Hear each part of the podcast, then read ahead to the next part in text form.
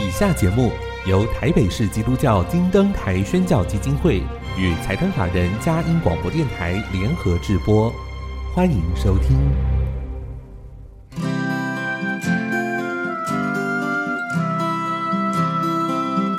在现代紧凑的生活节奏里，以爱建立和谐的家庭生活，以喜乐专业的态度投入服务。一起营造你我的美丽人生，成为一个快乐又丰富的译文生活家。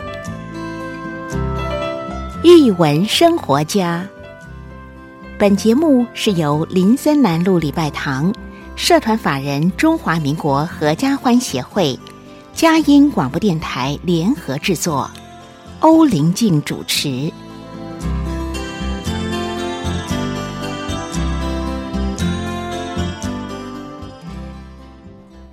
这里是佳音联播网台北 FM 九零点九，桃园 FM 一零四点三。各位听众朋友，大家好！您现在所收听的节目是《艺文生活家》，我是节目主持人林静，很高兴跟您在空中相会。节目一开始跟您分享一个展览的讯息：提姆波顿异想世界展。不知道您是否还记得《剪刀手爱德华》的电影？这部电影是来自于怪才导演提姆·波顿的代表作。提到提姆·波顿，我们可以称他是一位导演，或者是动画师、画家、摄影师。他也是一位风格独特的作家跟诗人。这一位被公认集诙谐、幽默和可爱怪异的风格大师，有人说他的作品常常反映了潜意识与情感之间的关系，呈现了人类童年与成年之间的冲突或者是和解。他的作品总是让我们会会心一笑，印象深刻。您想多了解这位旷世奇才吗？现在正是好机会，在中正纪念堂第一展厅正在展出提姆·波顿的异想世界。时间是从二零二二年十月二十号到二零二三年三月五号，在中正纪念堂第一展厅展出，机会难得哦！欢迎阖家共赏，一起进入提姆·波顿的内心世界，衷心推荐给您。今天又到了我们好书分享的时间，音乐过后就开始我们的访问。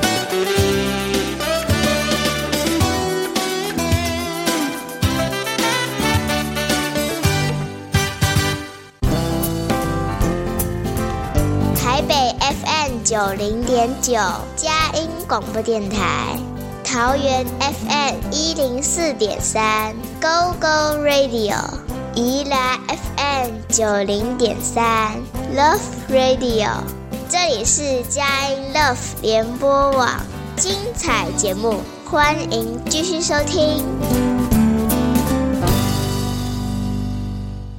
欢迎回到英文生活家，很开心今天邀请了三民书局的三位优质编辑来到节目分享啊，这三位是何卫贤先生、江逸轩小姐跟朱军伟先生，到我们节目当中带来什么样的好书呢？那当然在请他们分享之前呢，要先请教逸轩给我们介绍一下三民书局。我们听到这个书局就知道，哇，这已经是历史悠久的书局，从我们 以前用的教科书可能都只用这个书局的书，但是呢，它有一个系列叫做小山。山丘书系。喂，这个到底是一个什么样书系？这个书系出版的书籍有什么样的特色？请逸轩编辑我们做一点分享。好，各位听众朋友好，林静老师好，我是逸轩。那三明就是在呃去年二零二二年的时候有推出了一个小山丘的一个，它算是我们的新的童书品牌。嗯、那这个名称的由来，它其实就是在讲说小朋友他都是从妈妈他逐渐隆起像的肚子里面诞生，那那个肚子就好像一个小山丘一样，嗯、然后降临人世以后就会要走过一个个成长的。关卡就好像在爬一座座的山，所以我们取名叫做小山丘。那我们之所以会创出一个这样的童书品牌，是就是我们看我们过去童书的呃选书方向，其实都是比较。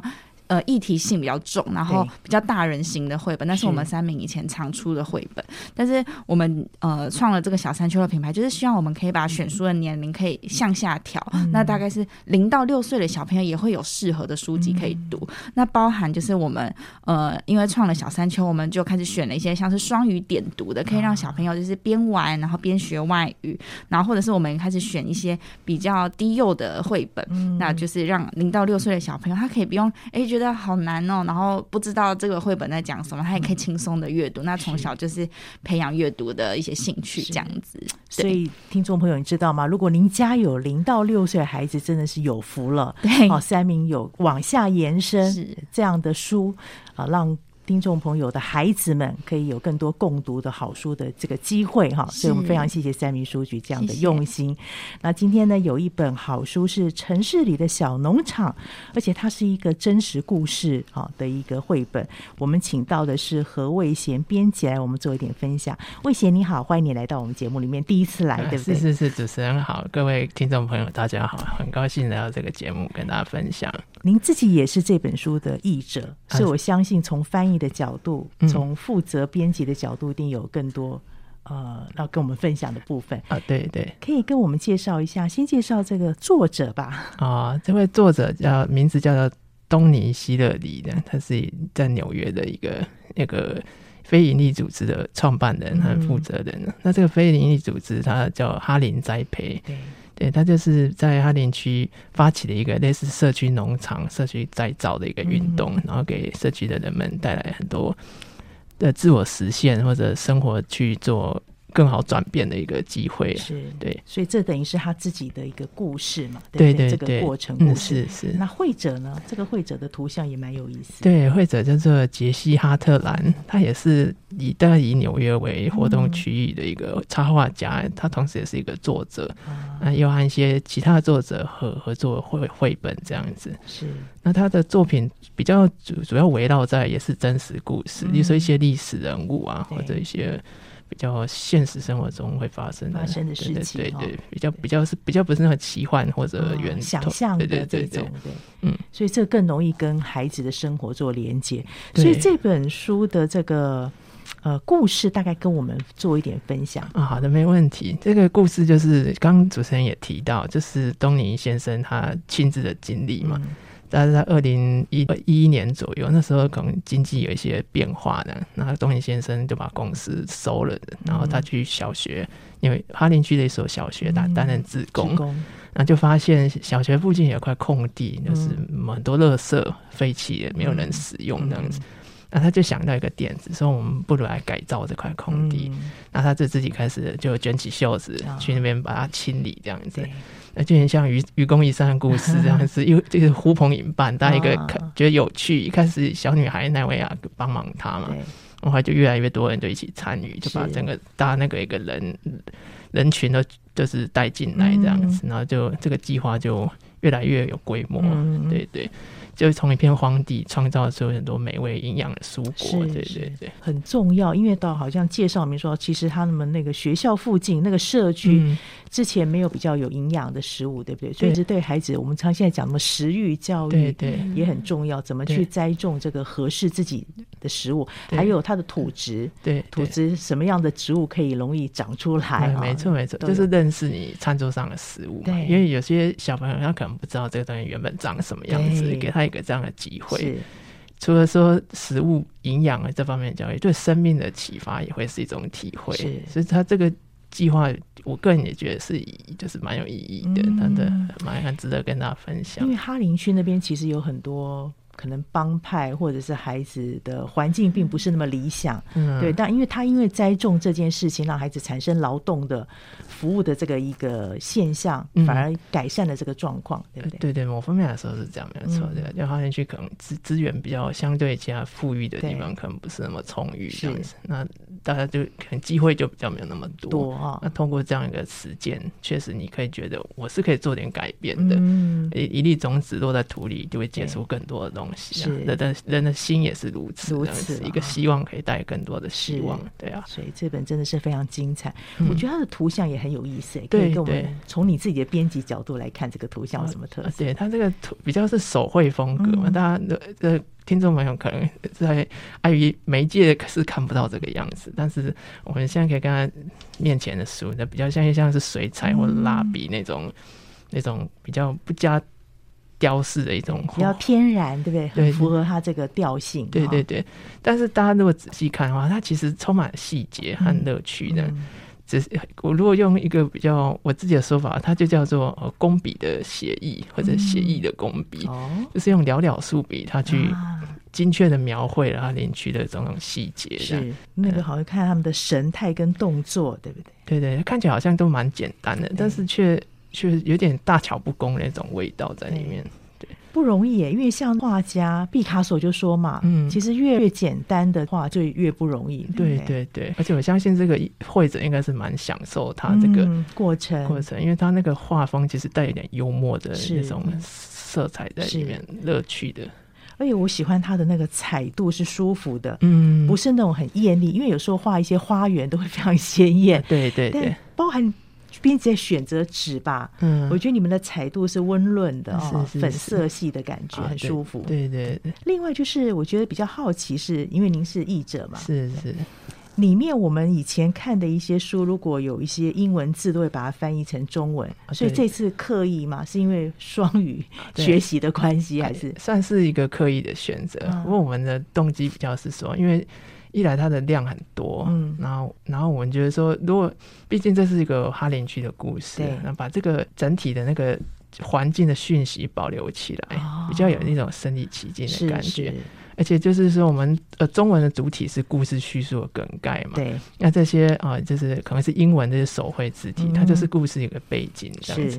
那因为毕竟我们也不是什么单字书什么，其实不是很需要说一个一个去把它都翻出来，就让它变成一个。呃，它就是一个图像的表现，对，一个氛围的一个氛围的表现，而且其实它原本的字体，这英文字体跟这个绘手绘的那个风格是最完美的搭配，这样子。对，我在想说，中文是那个方块字，就更不容易，英文是拼音嘛，对对对。如果要变成中文的话，又要符合它原来的样子，那个真的很很不容易。对，真的可能就要花一些心思去，但应该也是是未来可尝试的方向，对对。但我刚才觉得您这样讲也对，它是整个哈林区的氛围嘛，对对对，所以它的字体保留它原来的味道，原汁原味呈现哈，也是一种一种编辑的考量。对对对，所以听众朋友也可以了解到，去从他的字当中去体会他那个时候写这些字、画这些字的时候的那种感受。对对，算是我们的一种尝试。那它的效果也是让读者们再去自己自己去。评判评判的，对，可以跟我们分享一下。如果说有机会跟读者们分享的时候，你会怎么样推荐这本书？一些阅读上面的建议吗？哦，因为他呃，我自己的想法是说，因为他的故事其实蛮简单就可以掌握的，所以我觉得是其实不用急着把它看完。嗯因为它的重点，它的乐趣，我觉得就是在细节里面，啊、就可以睡前就是说，如果有小朋友的话，陪着小朋友慢慢翻，就好像亲子去同游哈林区的一个这个小旅行这样子的。因为每次重看，你可能都会发现之前忽略的一些细节。或者、说，哎，这个水管这个卷起来，哎，原来这里有一只小鸟。哦，这个人在在在晒衣服，什么什么这样。啊、这个摊子在卖什么这样子？其实生活就是很多细节的组成嘛。对对对。所以听众朋友，你知道这本书是值得您好好品味的哦，慢慢看，细细看，然后每次可能图停留在一个。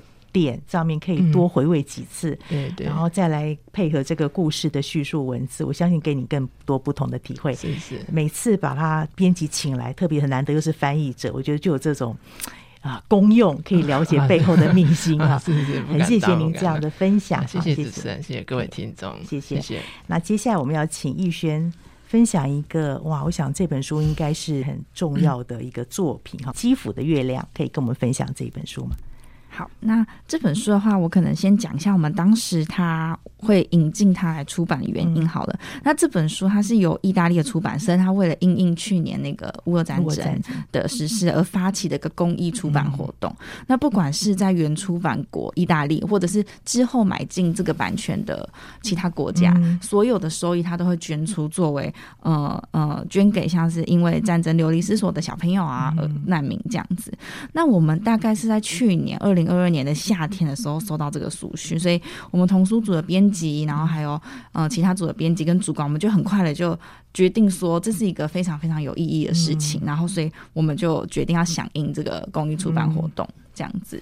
对，也很谢谢三明书局这么 用心，除了推荐好书之外，其实也关顾到其他国家这些流离失所的孩子。我觉得这是一个很好的典范，让孩子知道说，我们自己所支持的童书出版社也在支持这些很需要被关心的孩子们啊。是，那可以跟我们大概介绍一下这本书的，它是一首诗，对不对？对，它它其实是一首诗，然后这首诗呢，它的。呃，原本的诗名就是叫做《基辅的月亮》，跟这本书的书名是一样。那这首诗是意大利国宝级的童话作家叫罗大里，他在一九五五年就已经创作出来的作品。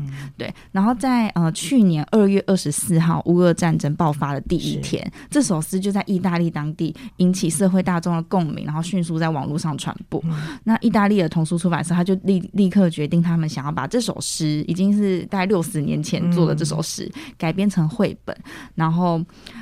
也请来了非常有名的会者，会者必翠是阿雷马拉，大家应该听到这个名字就哇，是他哎，那种。大师级，大师级，他是活跃在世界各地的那种知名插画家，而且因为他很忙，然后创作计划也非常多，所以当他收到这个出版社的邀请的时候，他竟然毫不迟疑，然后很快速的完成了这项跨时空的合作。那他自己也有说，就是其实他心里是把罗大里呃当做是心灵导师，对，那所以他很开心，就是可以在六。六十年后，竟然为这首诗，然后配上插图，一起合作了这一本绘本，这样子，对，对，就非常感人的一个作品，是哦，对。然后它的图像也是用最淳朴的方式呈现，但是会打动你。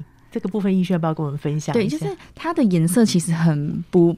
不亮丽，就是整体其实看起来好像有一点灰灰暗暗的感觉，嗯、但是我觉得就是因为这种淳朴的画风，然后还有这种色彩，嗯、它更可以显得就是图画中的那些月亮，它照耀出来的光芒。是，而且它其实整本书里面并没有提到任何跟战争有关的事情，是可是你可以看完这本书以后，嗯、呃，小朋友或者是大人，你可以从中去体会到，呃，不管你是。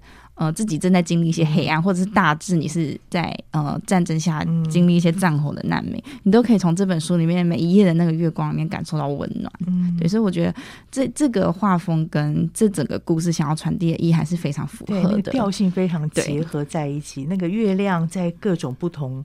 场景或者页面当中那种呈现有没有？它不属于任何一个，不是那顶帽子。我最后这个好喜欢它那个光芒，小朋友坐在这上面环游世界不需要护照，这一页是非常触动我的。对，我也很喜欢，就是他文字里面说。呃，他环游世界并不需要护照这一句、嗯、这一段话，就好像是，呃，即使你现在是身在世界上各个不同的角落也好，嗯、我们看的都是同样的月亮，然后这个月光它会它的温暖是永远都在，它不需要任何的护照，它就可以抵达到所有人的心中。对，嗯。那会怎么样让父母亲带领孩子读这本书？就是除了这样子朗读之外呢？嗯嗯、其实我觉得，除了呃带着小朋友，就是透过这本书，可以稍微简单的去接触一下目前国际上发生的事情，嗯、然后也可以透过它里面。呃，不断的就比如说有罗马的月亮啊，然后基辅的月亮，甚至哪里的月亮，可以让小朋友知道说，他不管在哪里，他看到的其实都是同一颗月亮。尤其是嘛，大家会去旅行，那可以在每个地方就带小朋友说，哎，你今天看到这个月亮，跟我们在家里看到的时候是一样的吗？就可以让小朋友去理解这个概念，然后从中也是就是引发他知道说，就是月亮它其实一直都在，不管我们走到哪都在，然后我们要随时怀抱着希望，这样子，随时怀抱希望，因为月亮都与我们同行，不管你是哪。一国的啊，孩子们跟大人们啊，再一次谢谢三明引进了这么好的书《基辅的月亮》。我们先进一段音乐，大家来看看还有什么样的好书。好。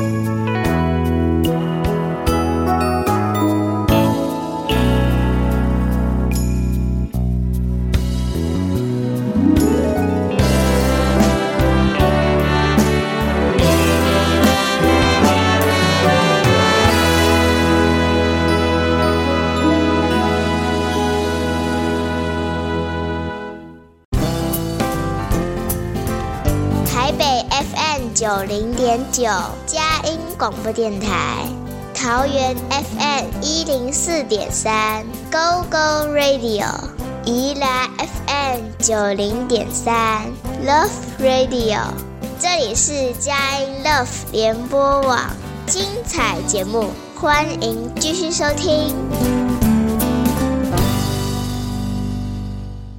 欢迎回到《艺文生活家》，我是节目主持人林静，非常荣幸请到三明书局的编辑易轩来到节目分享。刚刚易轩分享了战争有关的绘本《基辅的月亮》，那听说还有另外一本《我是泰迪熊奥图》，这本可以给我们介绍一下。好，这本的话呢。呃，我们他其实，在台湾已经出版过。那后来因为原出版社的关系，这本书就直接绝版了。对，好可惜，它是 经典，非常可惜，它很经典。所以就是我们后来因为因缘际会，就是跟阅读荡秋千的吴文君老师联系上，他就非常非常的极力推荐我们要出版这一本书，而且他就是大力推荐到他愿意无偿的翻译这一本书。对，所以我们看过以后呢，也觉得这本书的内容，嗯，它议题很多元，它里面有提到战争啊，甚至有讲到。霸凌啊，的难民的议题，觉得他的议题很多元，嗯、而且他可以在，呃，我们那时候看到书讯的时候，刚好也是乌俄战争比较，就战火比较猛烈的时候，对，我们在恶劣的环境下，希望可以透过这本书，也可以呃。传递一些希望，因此我们就是决定要出版这本书，这样子。嗯、了解。我们先介绍作者吧，这作者大家应该很熟悉，但是我们还是讲一下他的名字。他是大师等级的汤米温格尔，他出生在法国，然后他已经出版过一百四十多本好书了，而且他也被翻译成三十多种语言，所以基基本上世界上各地就是你都可以看到他的作品。对，那就是他呢是在纳粹统治下度过童年的，然后他从小就是经历了很多跟战争有关的事情，所以他就去观察一些战争的样态。那在一九五六年的时候，他要到美国发展，然后那个时候就非常快速的成名。那在一九九八年，他就获得了国际安徒生大奖。对，那两千年以后呢，他就是长期的。呃，跟癌症啊、心脏病共处，在二零一九年的时候就是去世了，享年八十九岁。那他的作品呢，就是对于之后的绘本创作者啊，产生了很很重要的影响。对，然后也鼓舞着后世的创作者这样子。这个故事有一点是他的半自传体的，其实是有一点。对，他这个故事，它很特别的是，它是以一只泰迪熊娃娃当第一人称视角，然后用书写自传的方式。他在里面是用打字机，对那个年代 用打字机，然后再写自己的。自传的方式在描述着二战时期啊，然后还有德国纳粹那一段历史。嗯、对，那透过泰迪熊的眼睛，我们可以看到小朋友他们在玩耍的日常，嗯、然后还有呃一些转瞬。转瞬就是来袭的一些冷冷酷无情的战争，嗯、那也借由他的视角，读者仿仿佛也陪伴着这个故事里面的小男孩、小女孩、嗯、军人、老爷爷，走过生活的一些美好和痛苦。对，对，那透过他的口吻啊，我觉得就是会让小朋友去感受到说，虽然这个故事的背景，它是在描述人类史上一段非常非常黑暗的二战时期，对，但是因为是。好像是泰迪熊讲出来的故事，所以读起来并不会过于的沉重，就是很适合用来为孩子们介绍那段时间发生的事情。对，这个是一种大智慧，因为有时候战争非常残忍，你也不知道用什么样的方式讲，会不会害上孩子心灵受到伤害。是，可是又必须让孩子知道这件事情的存在，所以用泰迪熊这个非常温暖的角色，对，他虽然历经波折，但他讲出来就好像减缓了那个。张力对不对？对，就是那个好像灰暗感，就是还有那个绝望感，就有被消灭一些。没错，嗯。不过我觉得它里面还是有一些意象，比如那个这一只奥图，它的眼睛，对对，它那个被泼洒的，它眼睛上就是有沾到墨水，哎，对。然后那个墨水呢，其实之后也变成了一个很关键的象征，就是让哎可以破格嘛，对 对，它对让它变成一只很特别的泰迪熊。那也因为它这么特别，它很快的就是呃被发现，然后。也促成了，就是之后两个好朋友可以遇见彼此这样子，嗯、对。对，这非常其实是很温暖的故事，其实是很温暖的故事，就是好像是你身上有一些伤痕，对，但是这个伤痕其实可以带给你更深远的意义，然后或者是可以带你去到不同的地方。没错，有时候反而成为一种祝福，对不对？这个部分，也许我们不必经历战争，但是我们生活当中也会有一些挫折吧，或是一些不知道在什么状况下留下了一些伤害。我觉得我们去面对它、正视它，它有时候也许就会成为一种祝福，对，不用害怕的。对，是因为生命有时候不是你可以掌握的。没错，没错，就跟这个泰迪熊奥图一样，我觉得他好有意思，那个好多波折哦。对。对对，我觉得他汤米温格他会写这本书，他应该也是因为他童年就是经历了一段不是非常快乐跟美满的一段童年，然后战争就是常常会变成是他在创作里面的一个主题。对，那他的人生中就算是战后，其实也不是那么一帆风顺的啦，所以他他就把他自己好像就是化身成一个会打字的泰迪熊，他想要告诉人们说，就算你无端受到命运的打击或者是战乱的苦难，但是他一样是永远怀抱着希望啊，就是希望透过这。这本书告诉读者说，就是在这些苦难过后呢，生命中终究会找到一些喜悦，就是不要放弃希望。跟上一本书其实要传达意念是类似，类似的。对，所以我觉得有时候我们真的要看这个作者的作品到底要表达是什么。因为我知道汤米温格他的作品也曾经产生很多争议，大家有不同的看法。嗯，那我觉得其实这也是好的，因为本来书出来，作品出来就有可能有。不同的回应跟回馈，对声音出来，但是你主要是要看到他真的要表达是什么，是。不是真的是贴近人类最柔软、最良善的那一块？我觉得这部分他有做到了，是很谢谢三明把这样的书再一次经典重现，那么重要的书，对，我们很荣幸。除了这个好像战争议题比较严肃之外，有一本书我一定要跟大家分享，这本书哦。好有意思，就是你会在你自己的情绪过程当中看到很多的可能性，是想哭就哭成一座喷水池。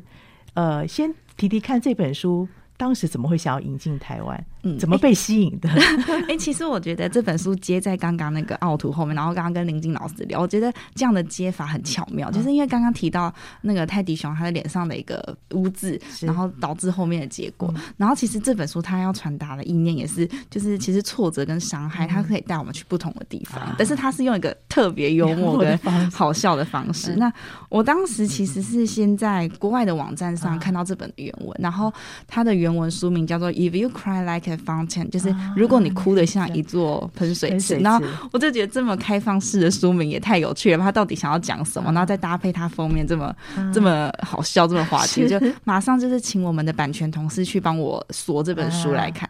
然后一看以后，就真的是一见钟情，爱上他这样子。然后我觉得打开以后就是看，哎，他其实我以为它是一本很低幼的绘本，但是其实他大人看他也可以有一些疗愈的方法，就是。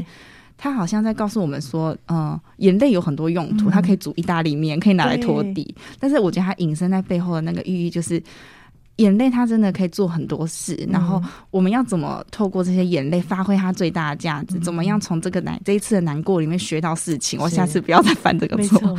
对，所以我觉得它的寓意很深远。然后刚好可能那一阵子就自己也经历了一段低潮，这样子，我就觉得哇，我我就是好想要把这本书就是。嗯，翻成中文版，然后分享给台湾的读者。嗯，对，你的哭点低吗？我哭点非常低，但是我觉得有时候在我们信仰里面哦，圣经上有句话说，那个上帝把我们每一。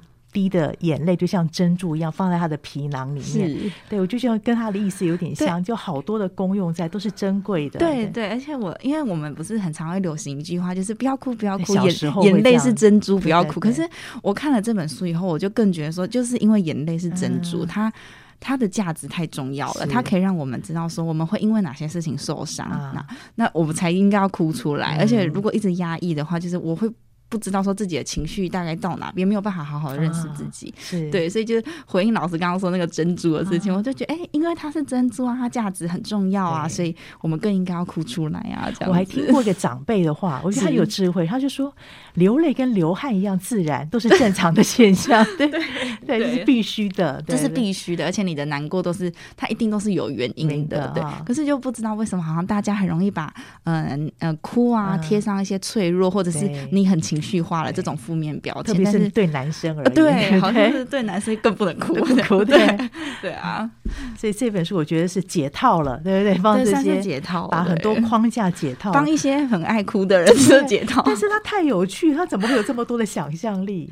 对，他的图里面真的很幽默，然后他可以从第一页开始，你可以看到一只蚯蚓，他好像在忍哭，对。对，然后再慢慢哎有点忍不住，眼泪快要夺眶而出，就最后就真的是爆哭。我觉得他就是完整的演绎了一个我们大人就是长大以后好像。嗯、呃，常常其实很想要哭，哭对，对，没有哭的自由，但是我又很想哭的话，要怎么办？这样子，嗯，所以他就是跟大家说：“好啊，你就那你就哭吧，但是你要哭的更有价值一点啊！嗯，你要好好的去珍惜你每次的负面情绪，然后你每一次难过，他其实都是一堂课，他都在教你事情，这样子。其实他有一些陪伴的过程哦，那个是陪伴过程当中，有时候我们。不见得是那个哭的主角，但你在陪伴过程当中，怎么去帮助他？嗯，可能去面对自己的情绪。其实他有一些解析的过程，很有意思。对，哭得更有技巧，哭得更有技巧，可以哭成喷水池。对，太有意思，了煮面这样子。对，其实也很感谢译者海狗房东，他就是帮这个，他就是完全的保留原文的那种幽默的语气。对。让它更顺畅，让它更顺畅。对，译那个翻译当中，幽默也还在，嗯，对，很大的一个智慧在这边。是，不然还可以。帮那个狗狗洗澡，还可以帮狗狗洗澡，对，对，太有意思了。对，所以其实我觉得你在读这本书的时候，家长也可以带小朋友去，嗯、比如说他在哭的时候，你可以问他说：“嗯、那你现在这个眼泪小子，我不晓得，我不晓得会让他哭得更难过，还是其实他可以帮他做他转化那个转化那个情绪，就是让他知道，然后甚至可以在哭完以后跟他讨论说：好，那你这次哭是因为什么呢？嗯、那你下次我们可以怎么样可以避免这些事情呢？嗯、对，那或者是你也可以真的直接带他讨论说，你觉得你的眼泪可以拿来做什么？什么像像我有请一个推荐人帮我推荐，他就说他的小孩子说他的眼泪可以拿来当那个喷射机，然后来灭火啊什么的这样子。对，就是我觉得是很有创意，但是又富含寓意的一本绘本。对，就它符合人类身体的一个自然情绪的表现，是，但是又有这个想象空间在里面。对，我就说怕有些书太想象了，脱离了孩子生活的真实面。哦，对，所以反而减少了共鸣，对，减少共鸣共感，还觉得哎，好像要。花一个时间去做怎么样的连接，可是这本不会，这是生活当中会常出现的现象。对对，而且小孩子啊，或者是大人，我觉得读来都会有一个受到很疗愈的一个效果。哎、嗯，我好喜欢最后面说，最棒的是你可以在任何场合上掉眼泪，就算是你的生日也没问题。就是我们有时候会觉得说有一些场合不合适，对，对不对？会考量。可是他说什么没关系，这可以熄灭蜡烛的好方法。对，就是其实看了以后会觉得哇，我的我这些受伤的情绪就是哎有被体会，然后有人懂了这样子。没错没错，所以那个。嗯，最后也很有意思，他的蝴蝶叶 每个东西都在哭哎、欸，对对，他每个东西，而且尤其是我觉得这个绘者他，嗯、其实他作者就是绘者，他文图同一个人这样子，就是他的那个画风非常的不写实，嗯、就是比如说，呃，比如说那些动物其实都不是长他原本的样子，他就很像是小朋友随意拿着彩色笔在涂鸦的感觉，对，对，对，对，那我觉得他在扣合到这个故事，还有他的文字、嗯、这种很幽默风趣童趣的，就是非常的相辅相成，是对。他的表情抓的非常好，你不要看简单。那个眼睛变化，嘴巴哈，那个好像一个。道的弧度，可是他就是表达出那个情绪出来，对，所以这都是孩子很容易去贴近读到的，去读到。我们大人看了也会会心一笑，是，这好像孩子的表情，说不定我自己也有这样子。对对，很谢谢逸轩介绍了这么好的书籍，分享给大家。想哭就哭成一座喷水池，眼泪是珍贵的，像珍珠一样，值得。因为你每一滴眼泪都不会白流。是是，嗯，我们先进一段音乐，等下再看一看还有什么样。这样子的好书分享，我们先进段音乐。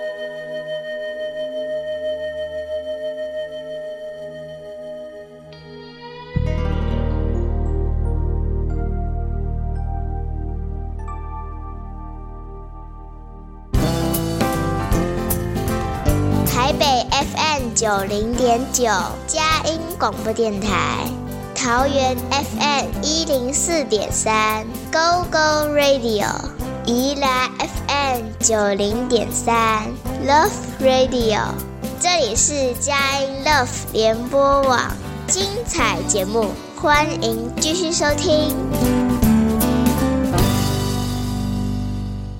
欢迎回到《用文生活家》，我是节目主持人林静。今天非常荣幸请到了三民书局的编辑团队来分享刚刚介绍小山丘这个品牌的一些书籍特色。那接下来最后一个时间呢，我们要来分享关于这种知识型的书籍有什么样的特色。请到的是朱军伟编辑。军伟，欢迎你又来到我们节目里面。是李林老师好，各位听众大家好，我是三明书局的编辑朱军伟。好难得有男性编辑来哦，那特别知道你是负责好像跟这种科普相关的书系，可以跟我们介绍三明的书系在科普方面有哪一些类型？嗯，其实以我们三明书局来说，以理工来说，其实我们是以年龄层来区分的。那呃，今天要介绍的这个年龄层，它是属属于小。小小鹦鹉螺的部分，它是属于比较童书、比较低幼的部分。是。那另外就是呃，比较像桥梁书的部分，我们是把它归类在一个所谓的科学同盟的部分。然后呃，成人书的部分，其实我们是有蛮多科普的。嗯。那就是有数学的鹦鹉螺，对，跟呃科学的科学 Plus。OK，所以大家可以根据你的需求哦，在三明都找得到这些好书。是。那今天带来这三本。啊，我觉得一看就觉得哦，我好像非保护地球不可。可以跟我们分享一下这个系列为什么一定要保护地球？有三本书抢救系列是吧？对，这三本分别是呃，我们会针对一起抢救亚马逊，嗯、一起抢救大堡礁，嗯、一起抢救南极洲。然后它它算是一个科普型的知识的绘本，是拿来告诉你说，呃，这一些这三个地方它的独特性，为什么我们要去。保护它，介绍一下作绘者吧。因为不管是他的文字的魅力哦，他用到这个孩子喜欢重复的这样子的一个习性，真的是很了解孩子的发展。第二个就是他的画面彩度都很吸引人哦，然后也符合当地的情境哦。可以给我们介绍一下这两位作绘者。是的，他的呃作者的部分，他叫做凯凯瑟琳巴尔。那其实他之所以会成为科普的作家，嗯、他都是为了他的两个女儿。啊、他在呃他在两个女儿小学的时候，那他有为他们去写了一部呃关于演化的科普的书。那他进而就是开启了他的作者的之路。是，那所以说其实。他因为他的对象是他的女儿，所以说他更能理解说这个年龄层的小朋友，嗯、那孩子的语言，对，孩子用孩子语言的方式来去诠释我们所谓。稍微比较呃冰硬、比较生冷的知识的部分，啊、对对，所以读起来的时候是非常顺畅的。连我大人读了，因为以前看那个科普会到那种必要的关键才会去看科普的书籍，因为想要知识类的了解嘛。可是我觉得看这个部分，我就觉得它的文字叙述是有温度的，而且是。孩子的语汇包含一般普通人也可以去接受的一个方表达方式。是的，因为其实这应该会跟呃这位作者他的经历有关。啊、那因为他一开始是呃针对他的女儿去写书，那后来之后他加入了呃国际和平组织，他去，哦、所以他是有记者的训练。OK，所以他进而其实他是可以用比较呃记者的角度去。描述我们的我们的一一个事件的部分，包括像是大自然，对，包括像是一些呃濒危物种的部分。那它目前它是呃着重于所谓的海龟，海龟跟一些濒危物种，哦，它去呃去呼吁大家要去保护地球的部分，那是最值得关切的嘛。对，那会者呢？会者也是很有魅力的一个创作者。其实这个会者，我觉得他还蛮有趣的，因为他。他有点像是斜杠的绘者，其实他本身他不是，他是一个半路出家的的插画家，而且我们现在看到这个呃，他的绘者他叫做尚克劳德，对，其实这是他的笔名，笔名嘛，对，那他本名叫做汉娜爱宝。啊，对，那他之所以会取，我们可能比较少听到所谓的绘者会取一个艺名，那是因为他希望说他把跟他的正职的工作。做一个区区隔，哦，我可以知道他正职是什么工作？他是一个艺术家经纪公司的经纪人。哦，对。好特别，对，所以其实就是他，我觉得他蛮有自己的想法的，是，是。对。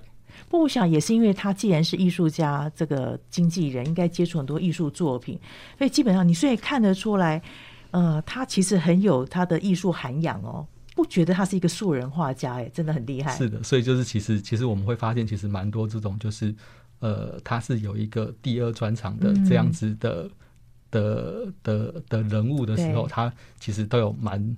蛮超出发挥的，就是所谓叫被经纪人耽误的艺术插画家，对不对？对对对，有时候他就是他的副业，搞不好比比他的正职更 是的。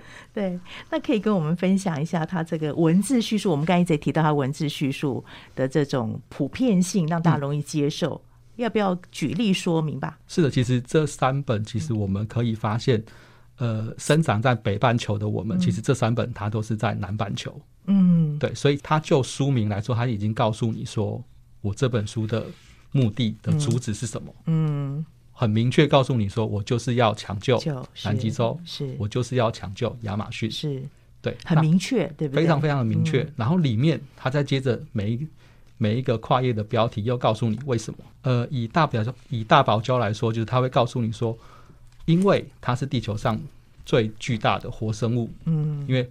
珊瑚其实它就是一个一个生物，它是动物，对对。然后接着它会告诉你说，呃，这个地区它目前濒临到什么样子的危机，嗯。然后最后会告诉你说，我要怎么去做，嗯、对一个行动，对不对？我们可以怎么做？因为要不然我们好像有点距离，对。但怎么做可以帮助大堡礁？嗯，哦，它的这个危机感可以降低，对不对？是是。是所以这个是非常清楚的。它的图像很有意思，欸，那个有时候好像要转过来，对不对？那个 有的变直视，因为它这个书是横式的嘛。然后它的有些部分要变成直视来阅读，然后它的角度也不太一样，有的是俯视，有的是仰，就是平视，对不对？对，因为它这三本其实，呃，这三本的共同点，除了它在南半球之外，其实它还有一个它所谓的生物多样性热点。嗯，那。这个的意思就是说，它是一个呃生物最丰富也是最濒危的地区。嗯。对，那所以说，它当然我们可以看到我们的内页的部分其实相当的丰富。那不管是不同的角度，或是呃以生物的角度，或是以人类的角度来来做呈现。对，因为我们。刚才提到我们都在北半球，可是他这边，比如说我举例来说，他说一起一起抢救大堡礁，因为人类仰赖大堡礁提供食物。你会想说，不是很远吗？怎么跟我们有关系？他这边就有做一点说明跟图像的表达。因为其实大海它就是，其实地球上它的呃分布，其实大海是无边无际的。嗯、那里面其实有非常非常多丰富的鱼，嗯、丰富的一些鱼类，丰富的一些生物的资源。是，所以说其实。呃，地球其实并不在，并不是属于某一个地区的。嗯，没错。对，所以，我们常说，为什么书会带我们到远方哦？你也许人不见得可以亲自过去，但透过书，就像开了一个窗户，你会发现说，原来哇，远远的那个大堡礁跟我是有关系的，跟我是生命连接体、共同体，对不对？是的，是的。所以，这又更加强了为什么要一起抢救的原因啊。是。另外，就是说，在他的。后面对不对？他提到说他我们可以怎么做？对，他也很清楚的一点说明，是不是？他这个节奏也非常清楚。他最后的部分，其实他会告诉我们说，他一开始他会有个主旨，比如说以大堡礁以大堡礁来说，他会告诉你说，当一个负责任的观光客、嗯、是，那下面就会告诉你说，你应该要怎么做？你应该、啊、呃去买一些用珊瑚礁做成的的纪念品，嗯、然后你也可能是要呃。就是在学习潜水的时候，同时也要去学习保护、保护，对，保护不要破坏到。对，然后另外一个是，比如说，你可以去分享关于珊瑚的珊瑚礁的见闻的部分，是，就是让更多人去了解珊瑚、珊瑚礁，是，那它对地球的意义，嗯，是，然后怎么去搜寻。对不对？搜寻他这个资讯的来源有哪些途径？它上面其实都有很多呃作者他可以提供的一些一些、嗯、一些新闻的部分。是，还有一个线上游戏，对不对？也可以跟大家做一点分享。所以这些都是我们所不知的。是的，哦，可以做一些这样子的认识跟帮忙。就是我们常讲说那个你要怎么行动，那个 do，how to do，怎么去做，它就是很清楚明确的，从我们生活当中能力所及的可以开始做起。好，那另外我要提到。也是请教一点，就是我们一般说这种类似知识型绘本，有知识面跟它的艺术层面。嗯，这两个不能脱离太多，对不对？这个还是要兼顾知识性。所以你们在编辑的过程当中，翻译成中文过程当中，有没有碰到什么样的困难？比如说有些知识的东西可能不是我们熟悉的，那编辑也很辛苦要去做功课吧，还是怎么？是因为其实呃一开始其实我们在呃制作这一类所谓的知识型的科普绘本的时候，其实呃专业性其实会是我们最大的。前提的前提之下，对，对，就是我今天我或许是可以，呃，文字就是叙述可能有稍微有一点瑕疵，可是知识性是它是不容许有任何的误差的部分。所以说，其实我们会在针对译者的部分，他去做一个一个比较审慎的一个评估的部分。那像呃这三本的译者是请到呃钟慧媛小姐，那其实她是呃国家地理频道的。的算是一个一个一个编辑的部分哦，所以其实，在知识性上，其实呃，在被肯定的，对，是就是是是比较算是专业的部分，是是。这个很重要，因为有时候用字遣词，如果你不是这个领域，有时候你反而会好像要花很多时间，又怕它的正确性是不是无误，是的，所以这个部分都是编辑考虑过的。那这套书编辑过程当中有没有碰到什么样的困难？其实它呃，因为其实它这三本它是非常非常漂亮的书，对。它就算呃撇除它的知识性，它光是收藏，我觉得就很有价值，对，很美。所以说，其实我们在考虑说如何呈现这个样子高彩度的嗯的画面的呈现的时候，它的选址其实它就是一个一个蛮蛮重要的。嗯，对。所以说，我们会利用一个比较呃感光性，就是反光性比较强的高感光的铜板纸来做一个画面的呈现。是是。它倒是用这个铜板纸会不会有色差的问题？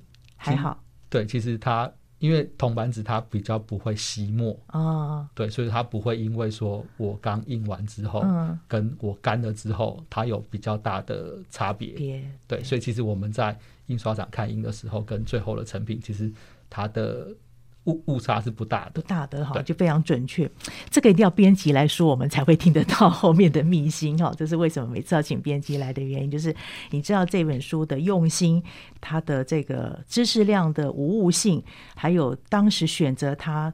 合适孩子的这个原因，更重要。最后成书的时候，因为毕竟绘本是这个书的形式嘛，包含书的装帧、纸质的选用，都是需要专业度哈，这个的要求都达到一定的标准，所以推荐给您。为什么一定要保护地球？一起抢救大堡礁，一起抢救亚马逊，还有呢？一起抢救南极洲都是很重要的三本书，真的值得收藏。而且我们也可以慢慢看。我觉得有些书就是，就刚刚讲的，我们可以慢慢品味。那不单是知识性，你也真的读到心里面去。你虽然不知不见得你现在可以做什么，可是有一天，也许那颗种子放在心中，就会影响到别人，然后对地球可以做一点贡献。很谢谢三明书局这么用心出版好书，期待有机会再邀请三位来到节目当中分享你们的好书。谢谢，谢谢。好，听众朋友，谢谢你今天收听我们首播在电台。过几天之后，你这个在我们嘉音联播网这个下载区点选今天的连结，都在这上面，或者也有 Podcast 上面都有，可以分享给您中南部或是海内外的朋友。呃，特别知道海外有一些希望孩子们能够学习繁体中文啊，三明的书是你很好的选择，再次推荐给您。谢谢你今天收听，欢迎下周同一时间再会。